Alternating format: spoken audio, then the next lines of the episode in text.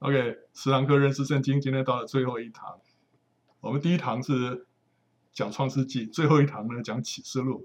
那启示录因为需要长一点的时间，所以我们用一整堂课的时间来看这卷书啊，因为这卷书在现在呢是非常重要的啊，因为我们现在末世了。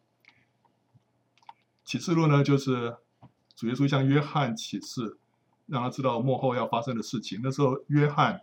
被放逐到拔摩海岛上面，啊，就是在这个这地图上面，这个在爱琴海里面的一个小岛。那那时候主耶稣复活的基督啊，向他显现，啊，约翰就扑倒在地上，对不对？哈，他看到主耶稣啊，行走在七个金灯台当中，这七个金灯台呢，就象征七个教会。所以那时候主耶稣要约翰啊，写信给亚细亚省，左边就是亚细亚省的七个教会，在七个城市的教会。我们把这个地方放大看啊。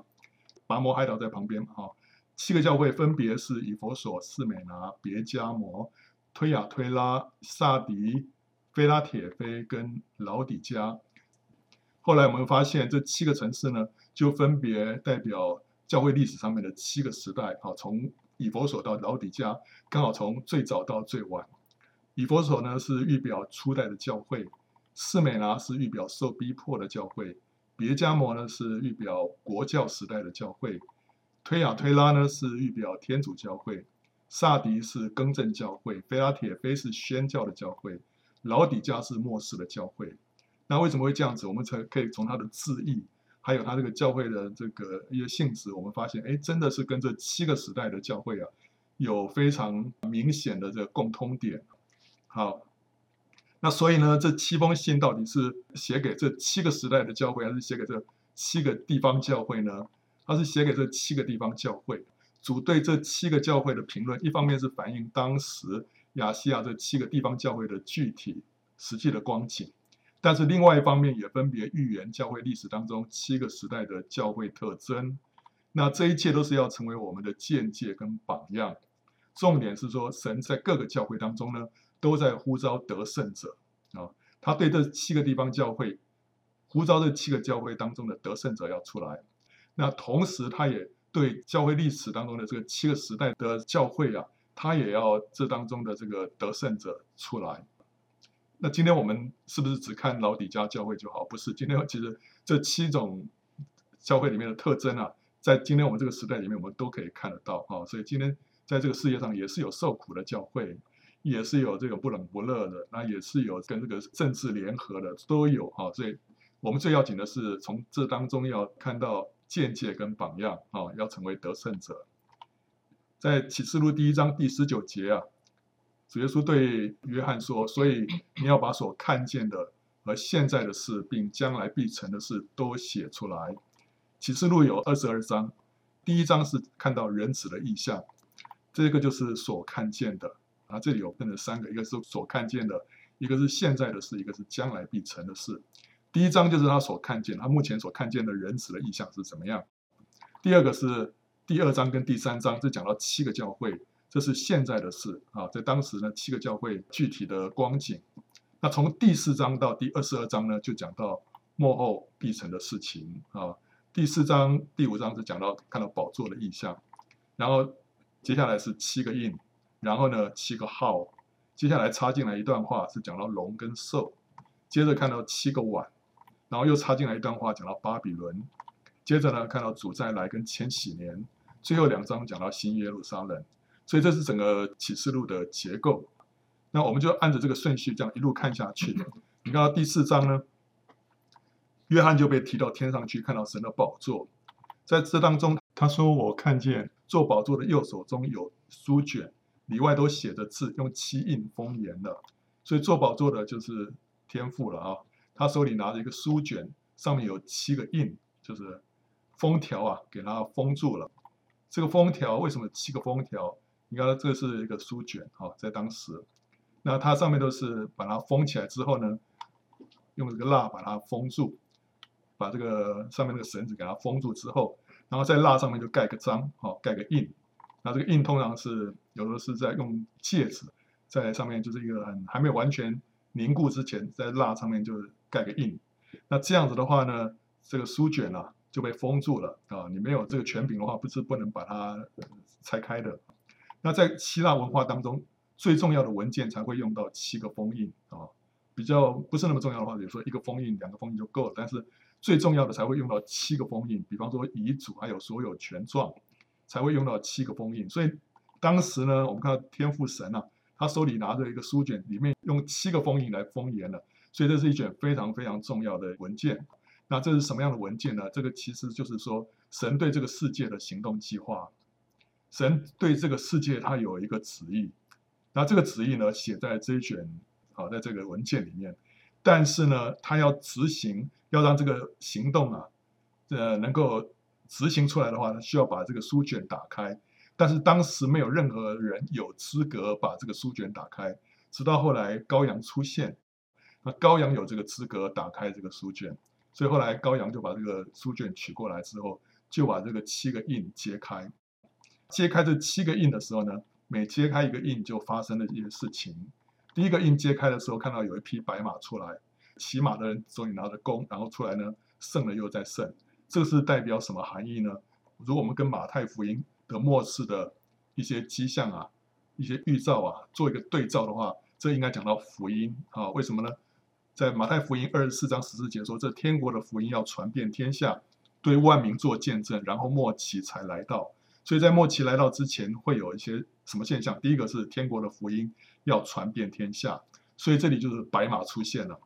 然后呢，第二匹马是红马，红马是象征战争，所以马太福音那边就说，那时候呢，民要攻打民，国要攻打国。第三个印是黑马，黑马是象征饥荒，所以马太福音那边说，多处必有饥荒。接着第四个印呢是匹灰马。啊，那灰马坐在上面的叫做死亡啊。启示录里面说到，那时候四分之一的土地上啊，有许多人会死于刀剑、饥荒、瘟疫跟野兽啊。好，所以这前面这个四个印，四个印揭开这些事情，其实一直在发生，对不对啊？我们从主耶稣升天开始啊，白马、红马、黑马跟灰马就已经陆续就出现了。所以这四个印呢，是从主后第一世纪开始，这四匹马呢，就各自继续往前奔跑，一直到主再来。这些事情呢，一直在持续的发生当中。好，那所以这个还不算是末世的事件，因为这个是一直都有的啊。那接着揭开第五印的时候呢，就看到历世历代的殉道者在那边等候复活啊。好，这个时候他们还不能复活，为什么？因为他们还要等候另外一些人，等到人数满足之后才可以。那另外那些人呢，主要在七年大灾难期间呢，还会有很多人会殉道的啊。要是等到这些人的人数满足之后，所有的殉道者才会一同复活跟被提。什么时候人数会满足呢？是在大灾难的当中。所以什么时候会发生复活跟被提的事情呢？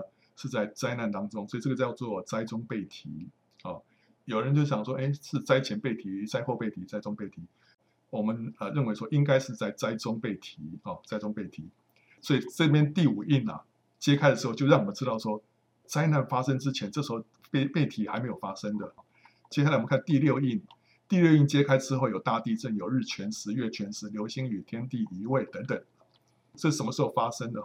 我们发现从二零零一年，就是二十一世纪开始，一直到现在，大地震的那个发生的频率就非常的高。世界各个地方都发生大地震，然后一直到二零一一年之前都有很多。之后在二零一四到二零一五年这当中，有发生好几次很重大的日全食跟月全食。接着什么时候发生流星雨跟天地移位？这个我们目前还没看到，但是呢，我们相信应该也会发生。所以从二十一世纪开始，我们可以这样判断认定，就是说从二十一世纪开始，我们现在已经进到第六印了。不久之后就要开始揭开第七印，所以我们现在在这个位置啊，在第六印的靠近末了。我们现在大家看，再有什么好啊？流星雨啦、天地移位啦这些，那第六印就就结束了。接着再看到了，他在揭开第七印之前呢、啊，有发生两件事情。第一个，我们看到有十四万四千个以色列人受印记啊，在额头上受印记，天使给他们盖印。那这些人他们在大灾难，这七年的大灾难之前，他们接受印记之后，他们会在大灾难当中蒙保守啊。那另外第二件事情就是说，他突然看到哇，有无数的啊数不尽的穿白衣的人啊，站在宝座前，就是表示说，这时候已经有无数的基督徒啊被提到天上去了。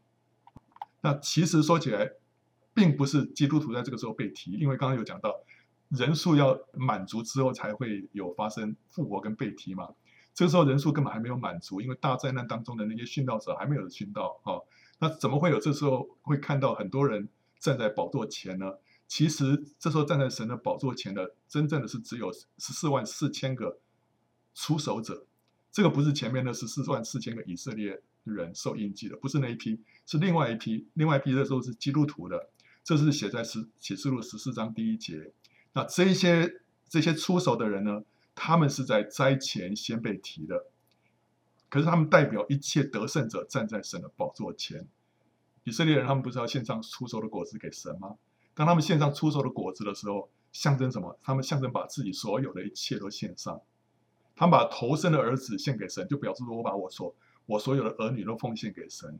今天我们奉献十分之一，表示说我把我所有的一切都奉献给神。所以出熟的是奉献出去的时候，神的眼中看到是所有的，对不对？所以虽然那时候只有十四万四千人在灾前被提到神的宝座前，可是约翰那时候看到的是数不尽的人。超过远超过十四万四千人，因为他们是出手的，他们是代表所有的被被提的人。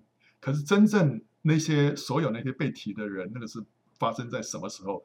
是发生在末次号筒吹响的时候，那是在灾中，那个时候他们才会一起复活跟被提啊。好，那在第六印啊揭开之后，除了刚刚那些大地震、日全食、月全食这些之外，接着我们会发生一件事情，就是第一批得胜的基督徒啊，就是出熟的果子，这时候会被提，他们是灾前被提的一批人，有多少人呢？是四万四千个。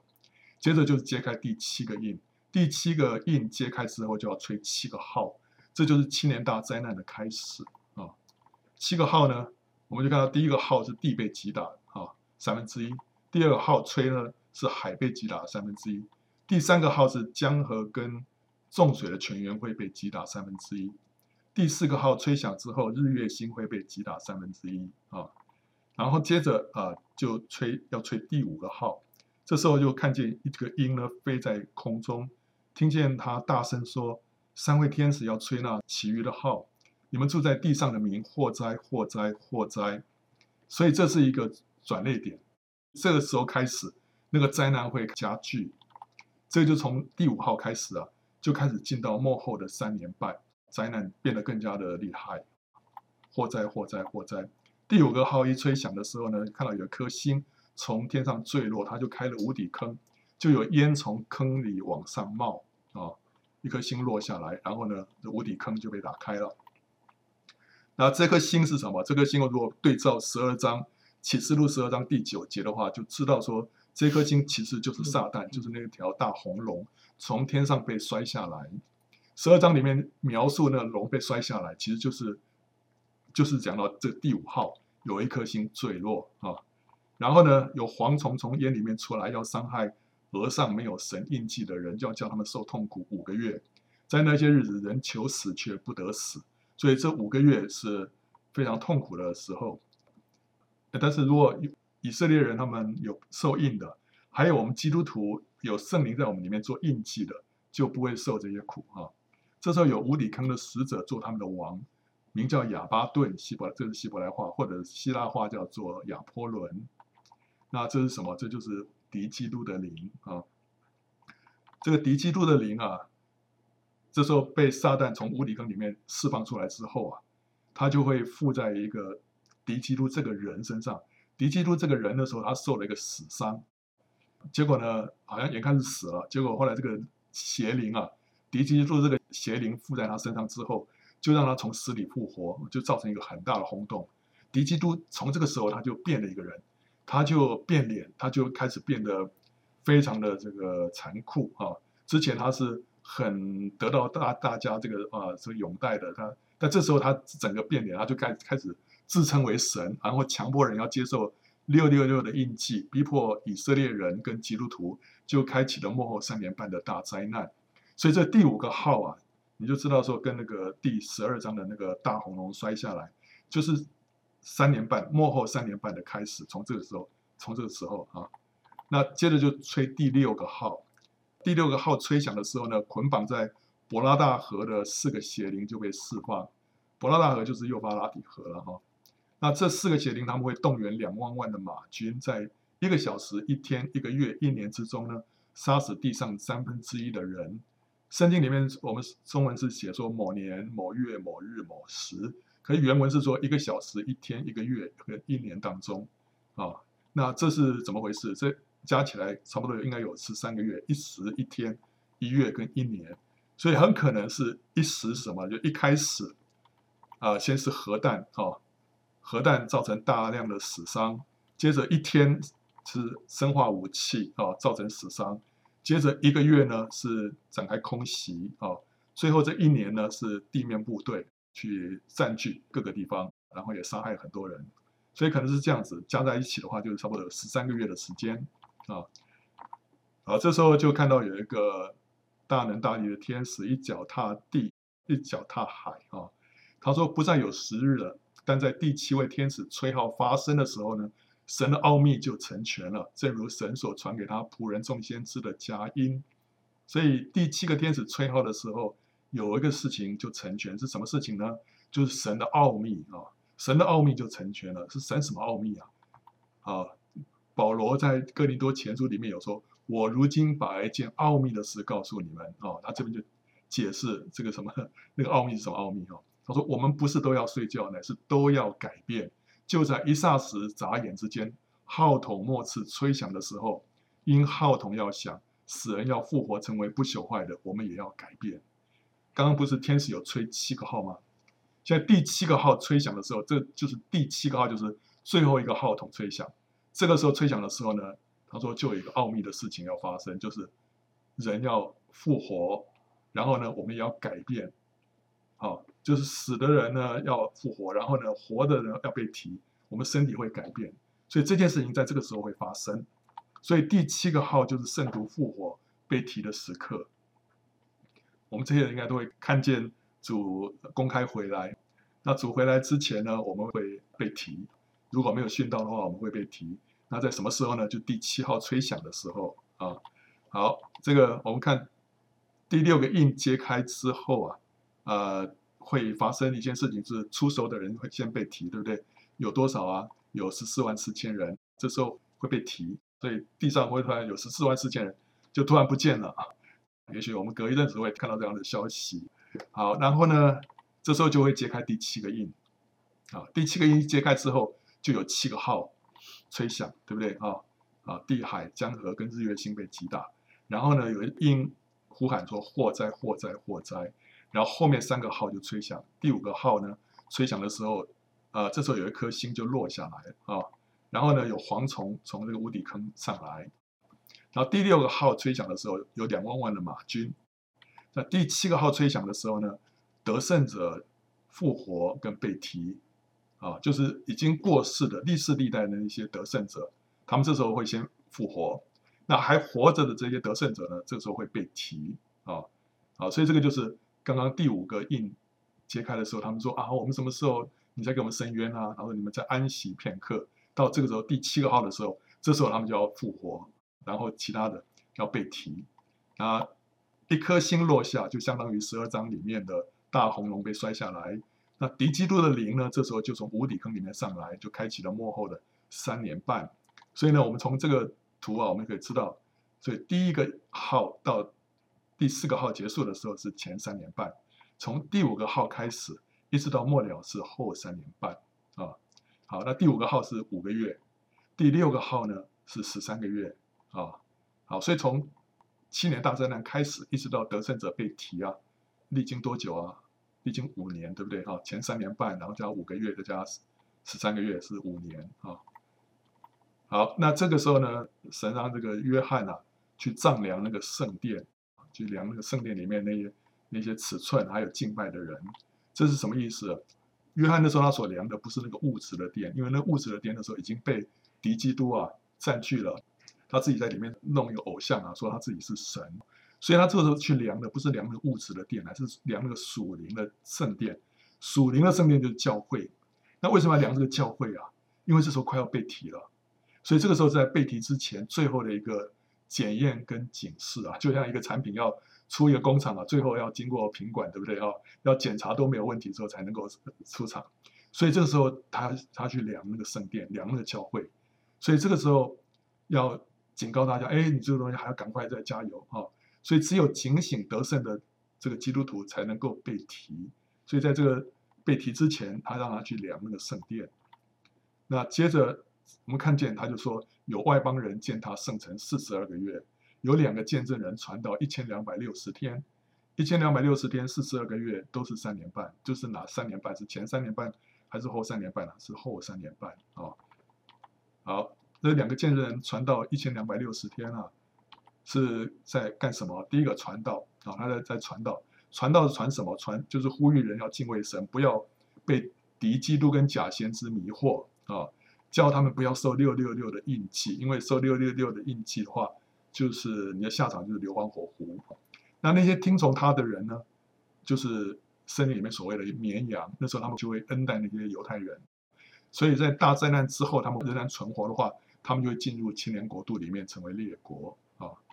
那反过来不听他的那些就是山羊了啊。那这时候他们也行神迹，他们会会降火，他们会行神迹，然后呢，会保护那些受逼迫的基督徒跟犹太人。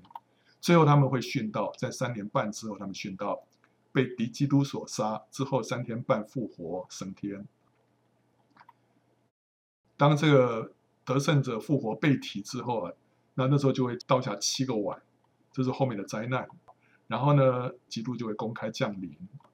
好，所以我们看到这里呢，从七号到七晚之间呢，他有插进来一段话，就是第十二章到第十四章。照理说，吹了第七号之后，应该就是十一章完，应该直接跳到第十五章。但这时候他他插进来一段，从十二章到十四章的话。那这里就讲到龙跟兽啊。他十二章第一节说，天上出现大异象来，有一个妇人身披日头，脚踏月亮，头戴十二星的冠冕。她怀了孕，在生产的艰难中疼痛呼叫。好，这妇人是谁？它有个特征：身披日头，脚踏月亮，头戴十二星的冠冕。在圣经里面，什么地方有提到日头、月亮还有十二星啊？就是在约瑟做梦的那件事情，《创世纪》里面，约瑟梦见太阳、月亮还有十一颗星向他下拜。那我们知道说，这是代表什么意思？那个太阳是讲到雅各，他的父亲雅各。月亮是他的母亲，呃，雅各的妻子啊。虽然那时候他的亲生母亲已经过世，但讲到就是雅各的妻子啊。还有十一颗星加上他自己，就是雅各的十二个儿子。所以太阳、月亮、十二颗星，在这里呢，我们就看到这应该就象征什么？就讲到以色列人，代表以色列人啊。所以这个妇人呢，是代表以色列人的。基督跟教会都是从他出来的啊。那他是神借着以色列人带出基督，带出教会。所以这个就是那个妇人，她要生出一个孩子来。天上就出现异象来，有一条大红龙，七头十角，七头上戴着七个冠冕，它的尾巴拖拉着天上星辰的三分之一摔在地上。龙就站在那将要生产的妇人面前，等她生产之后，要吞吃她的孩子啊。好，这个孩子就生出来了。这个是将来要用铁杖辖管万国的，他的孩子被提到神宝座那里去了。啊，这个男孩子是谁？所以有两个看法，有一个是认为是基督，因为在启示录里面讲到基督也是用那个铁杖辖管万国的。但启示录里面另外有一批人是也是拿铁杖辖管万国的，就是得胜者。那在启示录二章二十六节到二十七节说，那得胜又遵守我命令到底的，我要赐给他权柄赐福列国，他必用铁杖辖管他们，将他们如同窑户的瓦器打得粉碎，像我从我父领受的权柄一样。这是对哪一个教会啊？非拉铁非教会啊的得胜者的应许。好，所以得胜者他会拿铁杖掌权。所以这个男孩子是讲基督还是讲得胜？因为基督被提到神的宝座前，那是已经发生过的事情。他现在所预言的是将来要发生的。这所以这个地方应该是特别是提到那个得胜者，代表得胜者，他就是灾前被提的那十四万四千个人，就是出手的果子。他们会在大灾难之前会先被提到神的宝座前，所以启示录里面十二章跟他前面的几章啊，常常在那边呼应。前面有有我们看到有十四万四千个得胜者，那这边就是有看到男孩子啊。然后呢，在天上就有了征战，米迦勒同他的使者与龙去征战，龙也同他的使者去征战，并没有得胜。天上再没有他们的地方。龙就是那古蛇，名叫魔鬼，又叫撒旦，是迷惑普天下的。他被摔在地上，他的使者也一同被摔下去。哦，所以这时候，当这个出手得胜者被提之后啊，天上就有征战。然后呢，龙被摔下来，龙被摔下来之后啊，他就逼迫那生男孩子的妇人。于是有大鹰的两个翅膀赐给那妇人，叫他能飞到旷野，到自己的地方躲避那蛇。他在那里被养活一载、二载、半载。这个妇人，我们刚刚说的是谁啊？就是以色列人，对不对？他就逃到一个地方，那个地方是哪里啊？叫做自己的地方。以色列人的地方在哪里啊？就是巴勒斯坦。哦，所以那些以色列人啊，当这个大灾难的当中啊，他们会逃回巴勒斯坦去，在那个地方，神会保护他们，保护他们多久？一载、二载、半载，就是三年半。啊、哦，在那个地方三年半的时间。然后呢，这时候龙就向妇人发怒啊，与他其余的儿女征战。这儿女就是那守神诫命为耶稣做见证的。这些其余的儿女就是还没有被提，但是他们也是得胜者，因为他们是守神诫命为耶稣做见证的啊。所以是还没有被提的多数的得胜的基督徒，这时候会跟龙征战。结果呢，很多人会殉道啊。好，那我们刚刚说他们看到有这个天上有大异象，对不对？在二零一七年九月二十三号，在天上的确是出现这样的一个景象啊。这里有一个侍女座，侍女座就是代表那个妇人啊。然后呢，那时候刚好太阳呢在他的肩头这个地方，所以是身披日头。那月亮呢，那时候是刚好是在他的脚下，所以是脚踏月亮。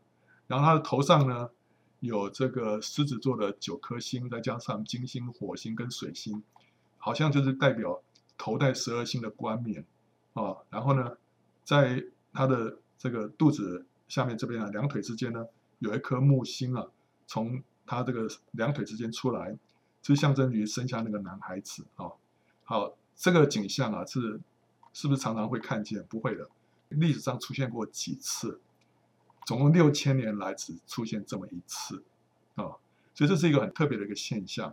那这个现象，大家那时候也讲过，哇，那天是不是？有什么特别的事情会发生？九月二十三号，大家都很注意看，结果那天没发生什么事情。好，那所以那那这件事情是不是就这样过去了？我相信不是啊。这个事情发生，它是等于是一个预告啊。预告就是说，这个事情即将要来到，经过了六千年，这件事情即将要发生了。所以这个时间之后啊，在某一个时间点就会发生出手者被提，就男孩子就生出来了。好。不是在九月二十三号，而是在那之后，哦，那现在还没有发生，所以在这这个第七个印揭开之前，跟二零一七年九月二十三号之间有一个时间点会发生出手者被提啊、那前面这个是天上的这个景象呢，是给我们一个预告啊、那接着呢，当男孩子被提之后，就发生征战，对不对？在天上就有征战，那那时候地上会怎么样？地上会有复兴。因为当这个天上有个属灵征战的时候，地上呢，地上也是会有这个事情在发生。啊，这时候地上不是没事的，一定会有事情。这时候教会一定会经过一个大复兴。为什么？为了要预备基督徒准备好自己要被提，所以地上会有复兴的。然后呢，我们就看到结果，撒旦就被摔下来了。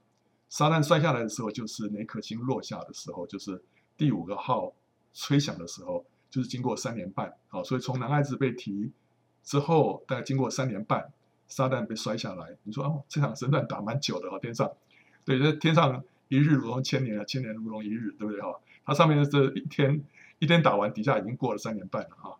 好，这个摔下来之后啊，那时候妇人啊，以色列人就被逃到旷野去一千两百六十天啊，然后撒旦就跟妇人其余的儿女征战，对不对？接着就会发生很多殉道，很多人殉道，就在这个第五号、第六号当中，会有很多人殉道。这当中有多久啊？有十八个月，是一年半。这一年半当当中会有很多人殉道啊。然后我们看到哦，接下来就出现了这个有一个七头四角兽啊，这个就是敌基督，他从海里上来啊，他是一个政治领袖，他模仿基督啊，他所以他从好像从死里复活，他受了死伤，后来被医好了，所以这个是一个敌基督啊，从海里上来，海里上来，有人认为说哦，那表示他是一个外邦人，因为海代表外邦啊，地是代表犹太啊，所以认为说敌基督可能是一个外邦人。那另外呢，有一个兽啊，这个是它有羊一样的脚，但是呢，声音像龙，这是假先知，他是从地地里面上来的，他是一个宗教领袖，他模仿以利亚，他可以降火，同时呢，他也就是为这个敌基督开路啊，所以他是这样的一个角色。呃，他从地里上来，所以有人认为说他可能是犹太人，但是我们也不太确定，因为也有人认为说。现在的教宗呢，就是这个假先知。那这个教宗不是犹太人啊，所以这个我们再我们再观察看看啊。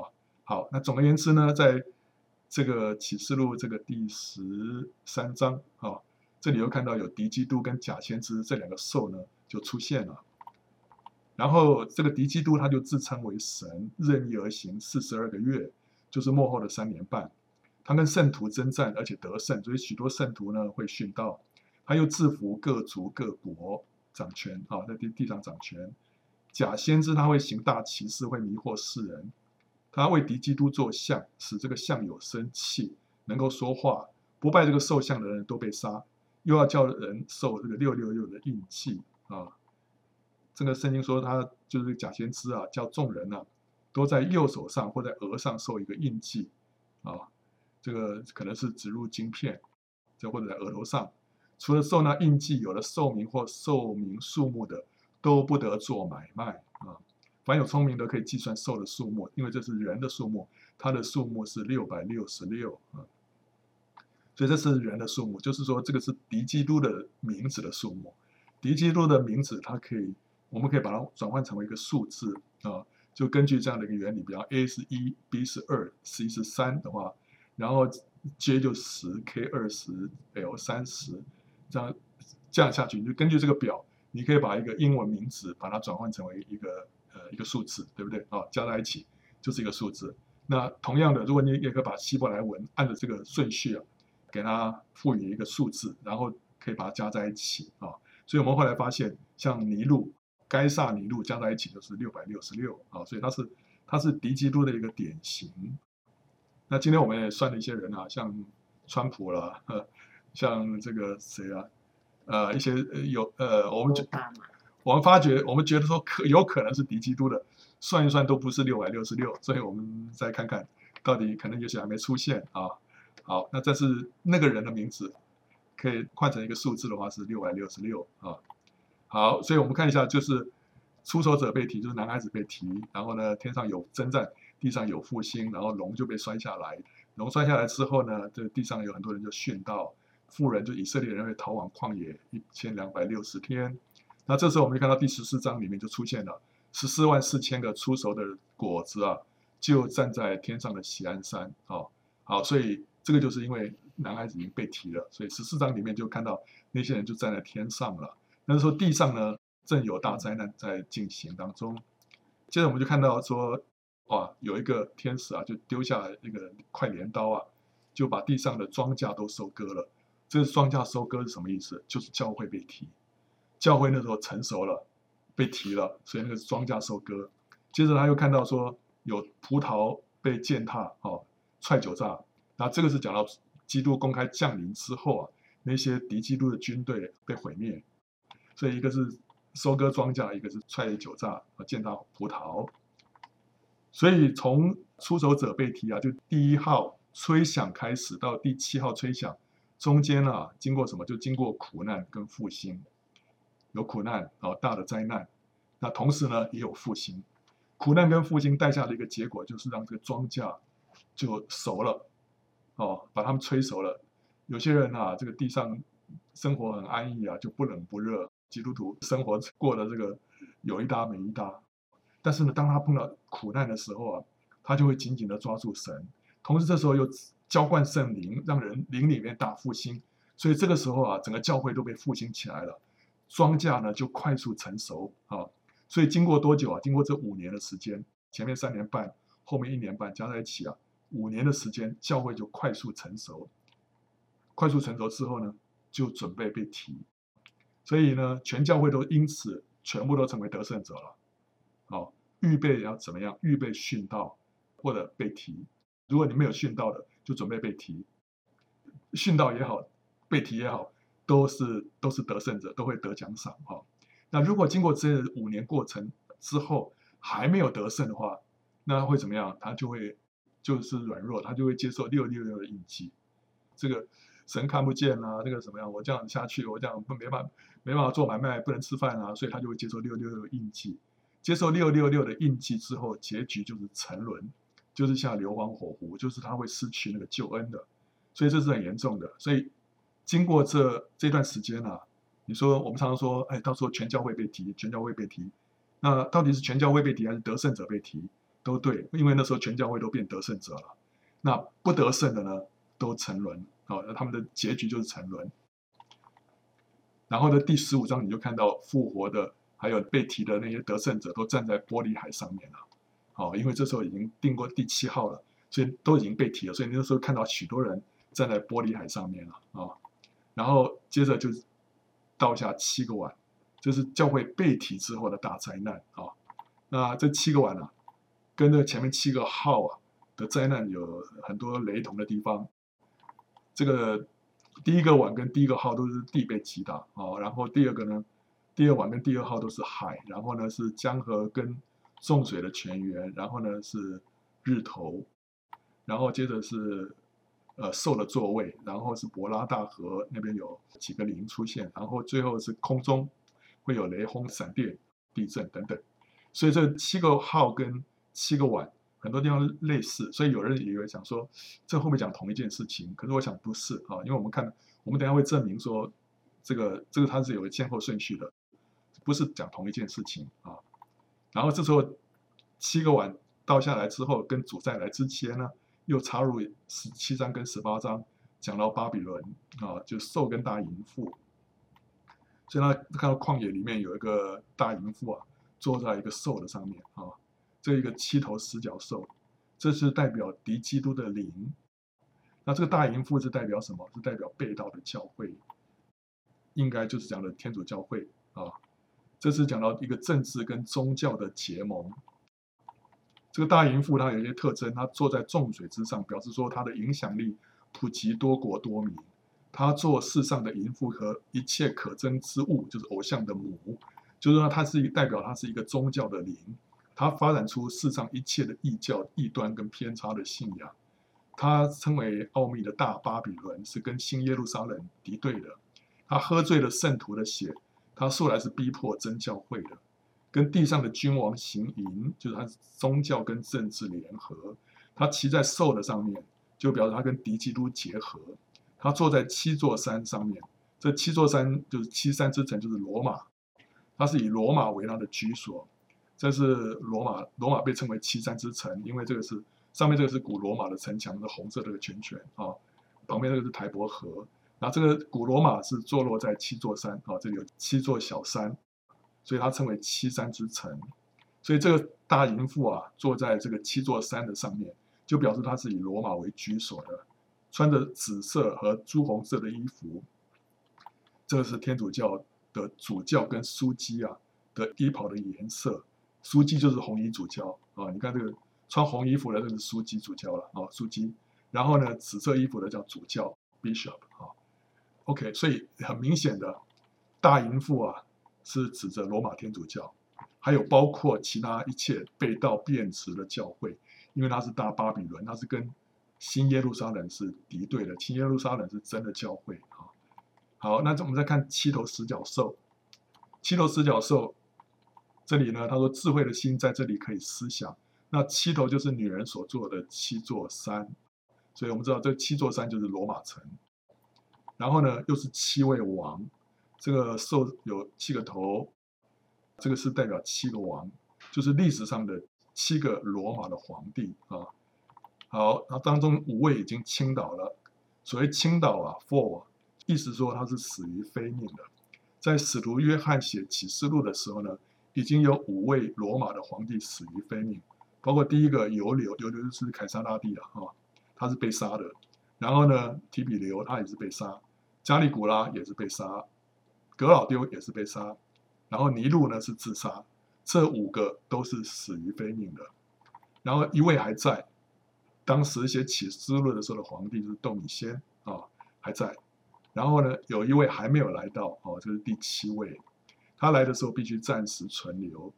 这个第七位就是狄基督啊，他暂时存留，他做王总共只有三年半，哦，所以是这七个当中时间最短的一个啊，暂时存留而已。啊，七三年半，这个敌基督很多地方他是在，好像是类似基督啊，哦，他也从死里复活，那主耶稣在地上传道三年半，他做王也是三年半啊，好，这前面五位呢已经倾倒，然后窦米先生还在，一位还在。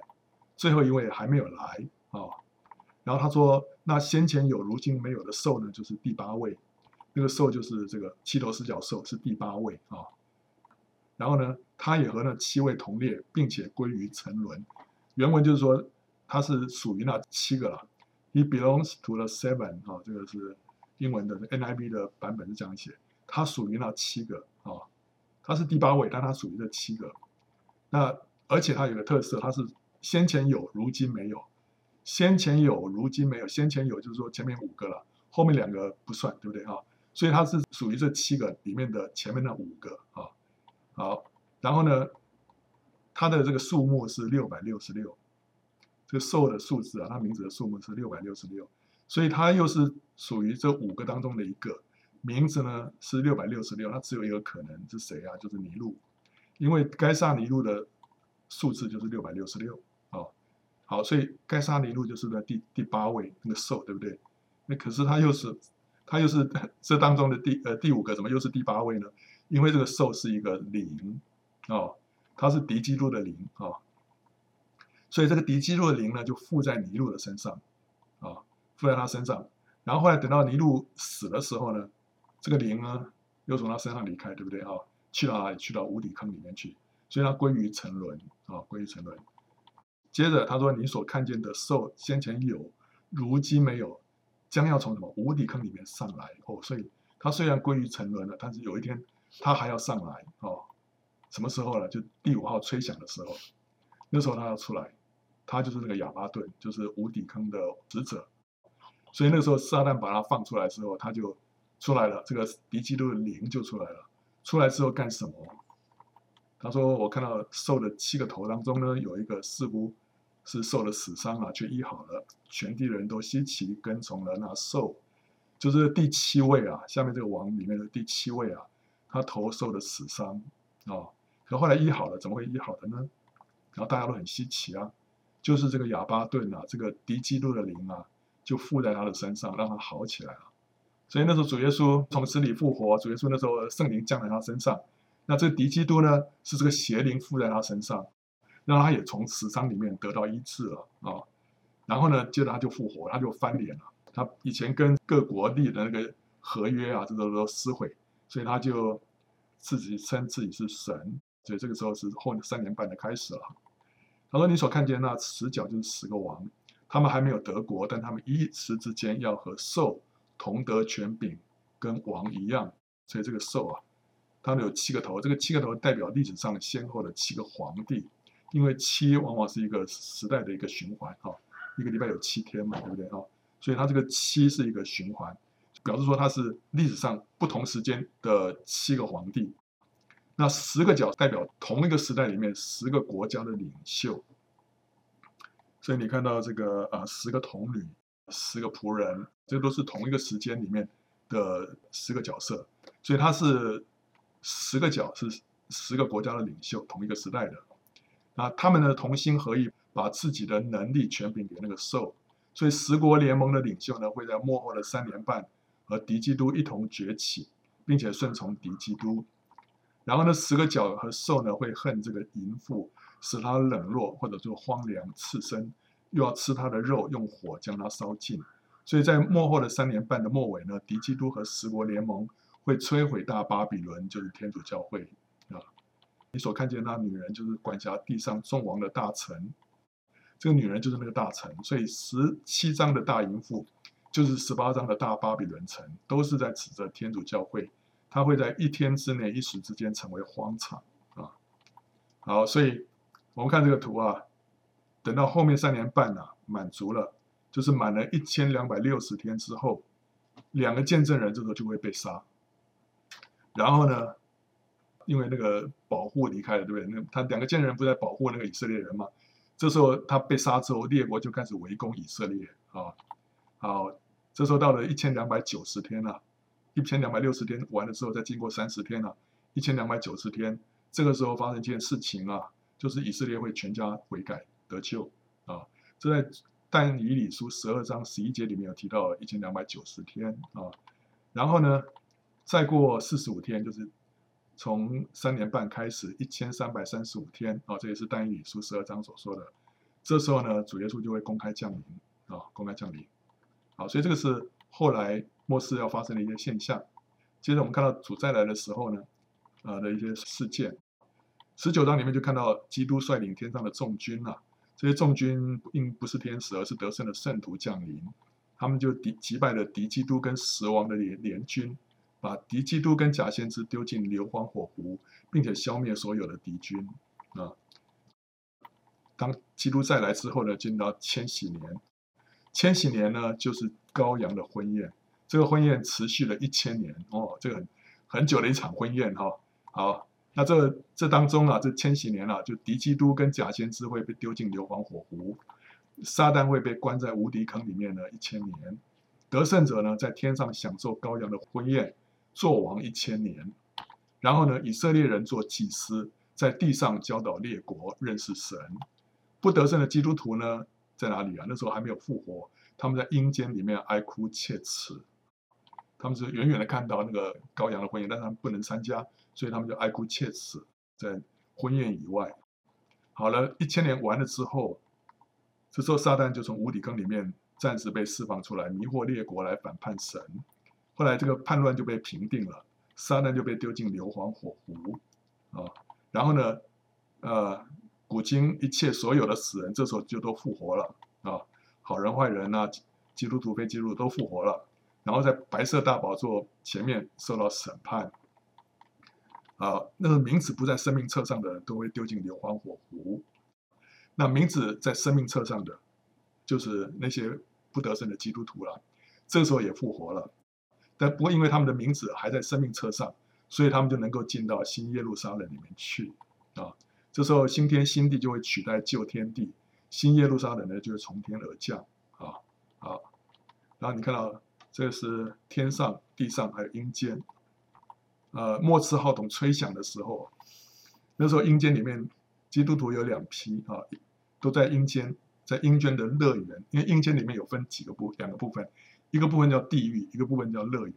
地狱是那不信主的人他们所在的地方，另外一个部分信主人在。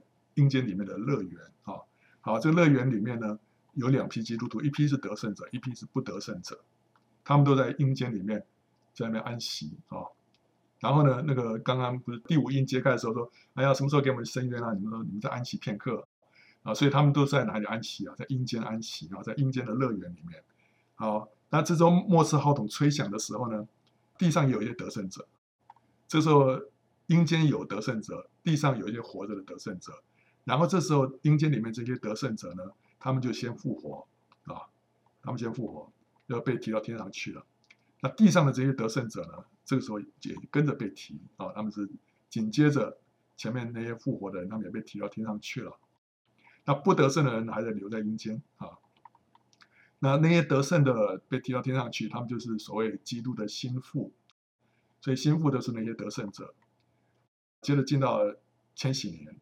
所以这些在天上的这些基督的心腹呢，他们就参加羔羊的婚宴啊，在那边做王一千年。然后不得胜的人就在外面的黑暗里面，就在阴间啊，留在阴间里面，然后懊悔啊，懊悔当时没有没有好好的爱主跟随主，所以他们懊悔多久啊？懊悔一千年。那所以在这一千年当中，他们等于补修他们的功课，把他们当时啊，所以所没有修修好的功课，这时候在阴间补齐了。人类历史活最久的是一个叫做马土沙拉，活了九百多岁。所以呢，你活再久，你所损失的那些年日啊，你到阴间一千年了，都够你把它重新把它补回来。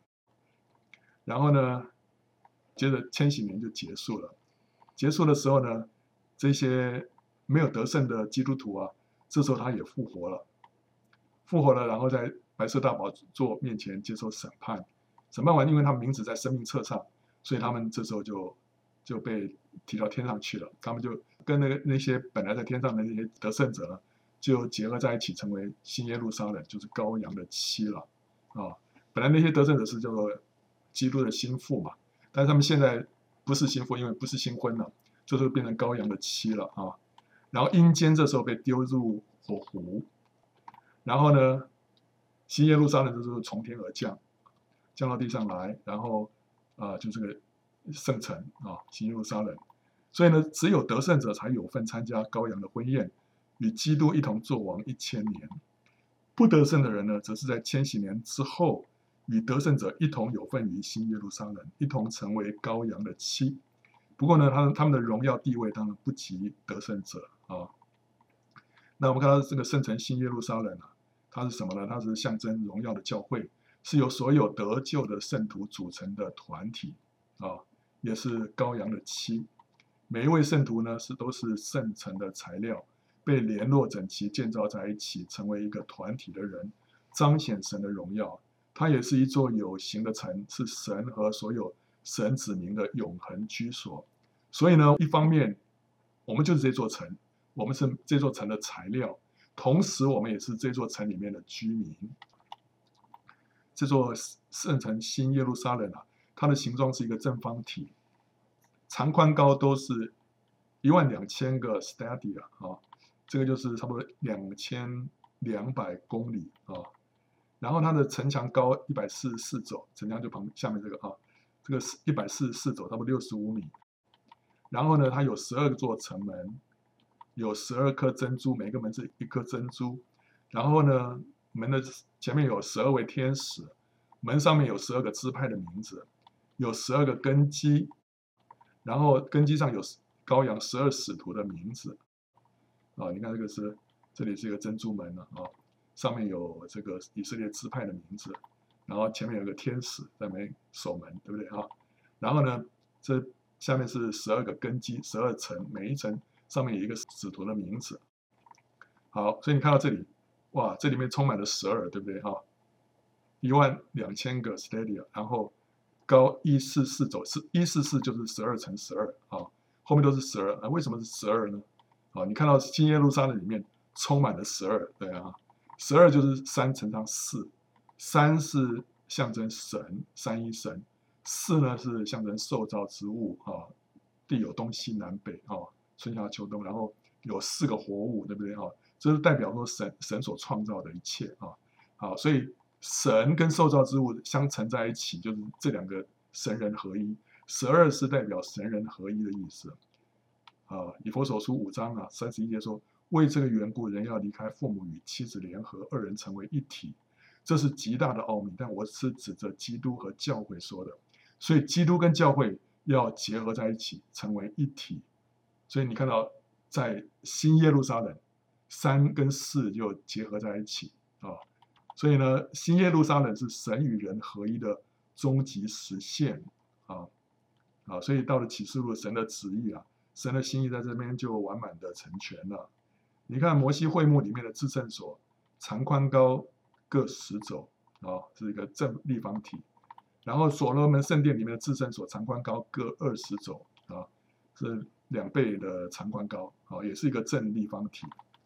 新耶路撒冷也是一个正立方体。它这个是两千两百公里的这个长度啊，哦，所以新耶路撒冷的含义是什么？它就是一个扩大的至圣所，是神的居所。我们看到新耶路撒冷的材料里面包括，它墙是碧玉造的，然后城是晶晶的，如同明镜的玻璃，这个金子是透明的金子啊，然后城墙的根基是用各样的宝石修饰的，所以是有宝石的根基。然后十二个门是十二颗珍珠，每门是一颗珍珠，对，珍珍珠门啊。好，金晶呢是经过火炼而纯净，象征不朽荣耀。所以它预表神的性情。珍珠呢是由由蚌分泌汁液包裹侵入的砂石所形成的，就预表十字架的经历。因为这些砂石啊进来就像是一个伤害，像像是一个冒犯，但是这个棒啊用他的生命去回应他，去把它缠裹起来。这就讲到说，我们被伤害、被冒犯的时候，我们用生命去回应，这就是一个十字架的经历。我们选择饶恕啊，我们选择原谅，这都是十字架啊。